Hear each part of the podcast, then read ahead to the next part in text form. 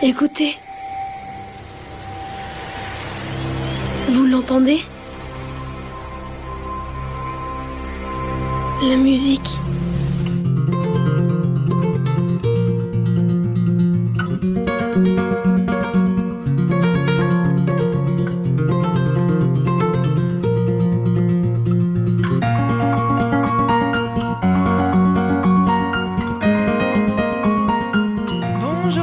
Tous, bienvenue une nouvelle fois dans On n'est pas là pour jouer de la flûte. J'espère que vous allez bien, que vous êtes remis et remise de l'épisode de la semaine dernière et des styles de musique particuliers voire expérimentaux. Parce que cette semaine, on revient sur quelque chose de beaucoup plus classique et sans parole pour une fois. Pour vous cette semaine, René Aubry et vous allez voir, cet homme est impressionnant. Le moins qu'on puisse dire, c'est que René Aubry a de multiples cordes à son arc. Il est compositeur pour la danse, le théâtre, le cinéma et il est aussi musicien. Il joue de la guitare, de la mandoline, du bouzouki, du banjo et de l'accordéon. Donc mis à part l'accordéon, ce sont tous des instruments cordes. Mais ce ne sont pas les seuls instruments qu'on retrouve dans ces morceaux. Il a vraiment exploré le champ des possibles instrumentales de fond en comble. Il est né pas très loin d'ici, dans les Vosges, mais en écoutant sa musique, on a vraiment l'impression d'entendre qu'il a vu terres et mers, monts et vallées, déserts de sable et déserts de glace. Ce qui n'est pas faux d'ailleurs. Alors avant tout, ce qui est beau avec l'histoire musicale de René Aubry, c'est qu'elle s'accorde avec une histoire d'amour. En l'année 1978, il a rencontré une chorégraphe qu'il allait épouser et qui allait porter leurs enfants. Il a été entraîné dans sa danse et il en a fait sa muse. Il devient rapidement son musicien attitré. C'est en la regardant et en s'inspirant de sa grâce qu'il compose ses premières musiques de ballet. À ce jour, ils collaborent encore et ont donné naissance ensemble à de nombreux spectacles, pour la plupart couronnés de succès, et même d'une victoire de la musique en 1998. Entre 1981 et 1984, il s'installe à Venise et compose son premier album qui sera le premier d'une longue série de 24 albums à compter jusqu'à 2017. René Aubry est un explorateur dans la vie et dans sa musique. Il a fait des bandes originales pour le cinéma, comme dit des musiques pour le théâtre, la danse et des compositions personnelles, comme celle de mon album fétiche, Plaisir d'amour. En parlant de cet album, je vous propose d'écouter le morceau qui m'a fait tomber amoureuse de la musique de René Aubry, comme René Aubry est tombé amoureux de Caroline Carlson. Je vous présente Salento.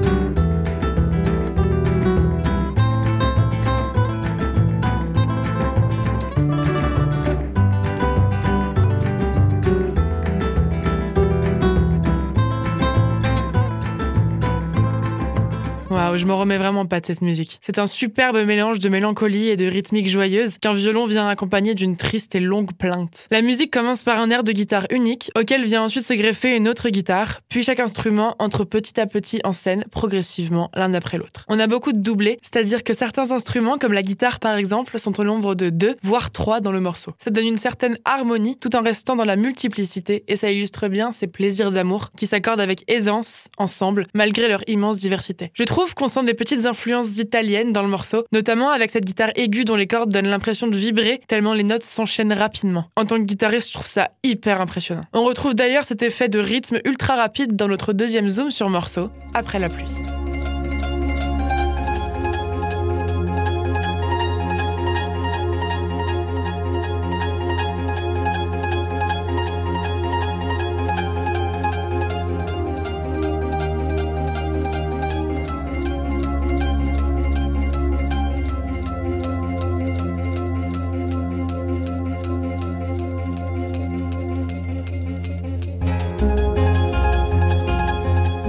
Ce morceau a servi à la bande originale du film The Tango Lesson de Sally Potter en 1997. Il raconte l'histoire de Sally, une jeune femme qui, au cours de l'écriture d'un de ses films sur lequel elle bloque, apprend le tango grâce à un danseur argentin renommé Pablo Verón. Il fera d'elle une danseuse, elle fera de lui un acteur. Deux âmes entremêlées vont s'accorder et poursuivre leur chemin sur le même tempo, contre vents et marées, sous la pluie et même après la pluie.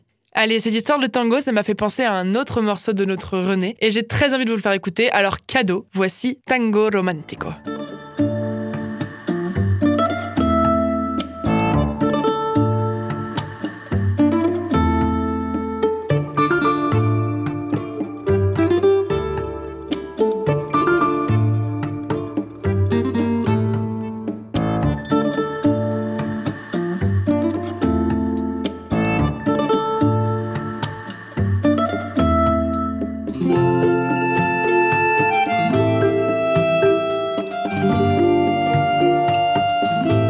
Alors j'ai plus trop le temps pour vous commenter tout ça parce que je vous ai mis un morceau de plus que d'habitude, donc je vais faire commenter les autres à ma place, et ça tombe bien, j'aperçois justement un petit micro-trottoir à l'horizon. Bah alors du coup moi j'ai bien aimé le, délire, le mood. Genre c'était hyper euh, relaxant, tu vois, j'écouterais bien ça euh, en me baladant tranquille un peu seul, tu vois. J'ai bien aimé le délire. Après j'ai trouvé, tu dans les différents sons que j'ai écoutés, je trouvais que c'était un peu répétitif entre guillemets. C'est un, mini défaut, tu vois, de c'est pas hyper diversifié, mais sinon le mood est hyper intéressant, hyper cool. Euh, alors moi j'ai beaucoup aimé, ça m'a beaucoup touché. Le seul défaut, euh, c'est un peu comme toi Nestor, où je... En fait les premières j'étais là, waouh c'est trop bien. Et après petit à petit en écoutant, j'aurais bien aimé être plus surprise ou avoir plus euh, des étonnements comme ça. Et j'ai beaucoup aimé parce qu'en fait je trouvais que c'était très, très cinématographique ou très théâtral en fait comme... comme univers et ça donne vraiment trop envie, je trouve, de mettre des images dessus, de mettre euh, de, la, de la danse. Enfin, pour moi, en tout cas, ça parlait beaucoup de, de rapports euh, entre des corps, entre des, des personnes ou comme ça. Et, je trouvais que ça marchait vraiment trop bien pour, euh, pour de la danse. Après, je pense aussi les pochettes des albums, elles influencent un petit peu aussi. Il y avait ces images, beaucoup de, de mouvements qui tournent. Et donc, je pense que ça m'a un peu influencé là-dessus. Mais pour moi, c'est vraiment... euh, ouais, ça parle vraiment d'histoire de, de corps en- ensemble qui interagissent ou comme ça. euh. C'est marrant que tu parles d'histoire sur une musique qui a pas de parole.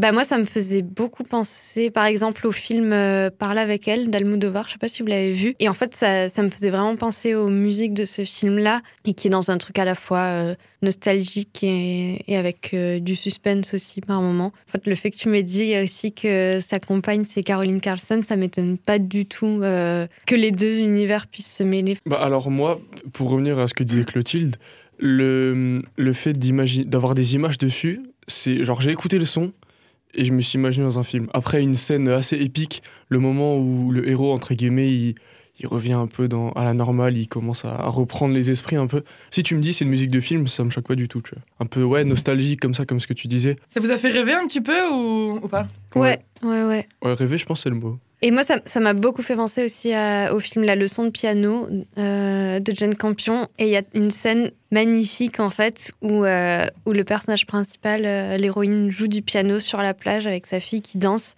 mais qui a vraiment ce truc euh, très fort avec euh, une très belle image et, des émotions un peu intenses comme ça, sans qu'il y ait forcément une narration hyper précise, mais... euh, elle t'emmène dans un univers. C'est aussi, je disais au début que c'était hyper répétitif, mais je pense que j'écoute cinq sons à peu près pareils de lui, je pense que ça me dérange même pas. Parce que je suis dans l'univers et ça correspond à l'univers dans lequel ça t'emmène. En fait, c'est ouais, cohérent entre chaque son et du coup, tu restes dans le même délire. ça donne trop envie de créer, je trouve. Et à la fois, je me dis, c'est peut-être aussi que la musique me suffit pas non plus comme telle et que j'ai trop envie qu'il y ait euh, un film qui, qui aille avec ou qu'il y ait un spectacle qui aille avec. Une de mes prefs, c'est euh, Salento.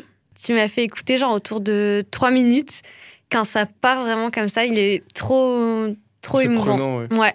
Les, les musiques auxquelles ça me faisait penser, c'est de Alberto Iglesias, qui a fait les musiques de Parle avec elle, du coup. On est bon, j'ai réussi à vendre du rêve à Nestor et Clotilde, c'était tout ce que je demandais. Je ne suis donc pas la seule pour qui les musiques de René Aubry évoquent énormément de choses, et comme il est temps pour moi de conclure cette émission, je n'ai plus qu'un conseil à vous donner, mettez ça à fond dans vos oreilles, fermez les yeux, et laissez-vous embarquer pour un voyage musical sans pareil. À la semaine prochaine, et bon voyage, ciao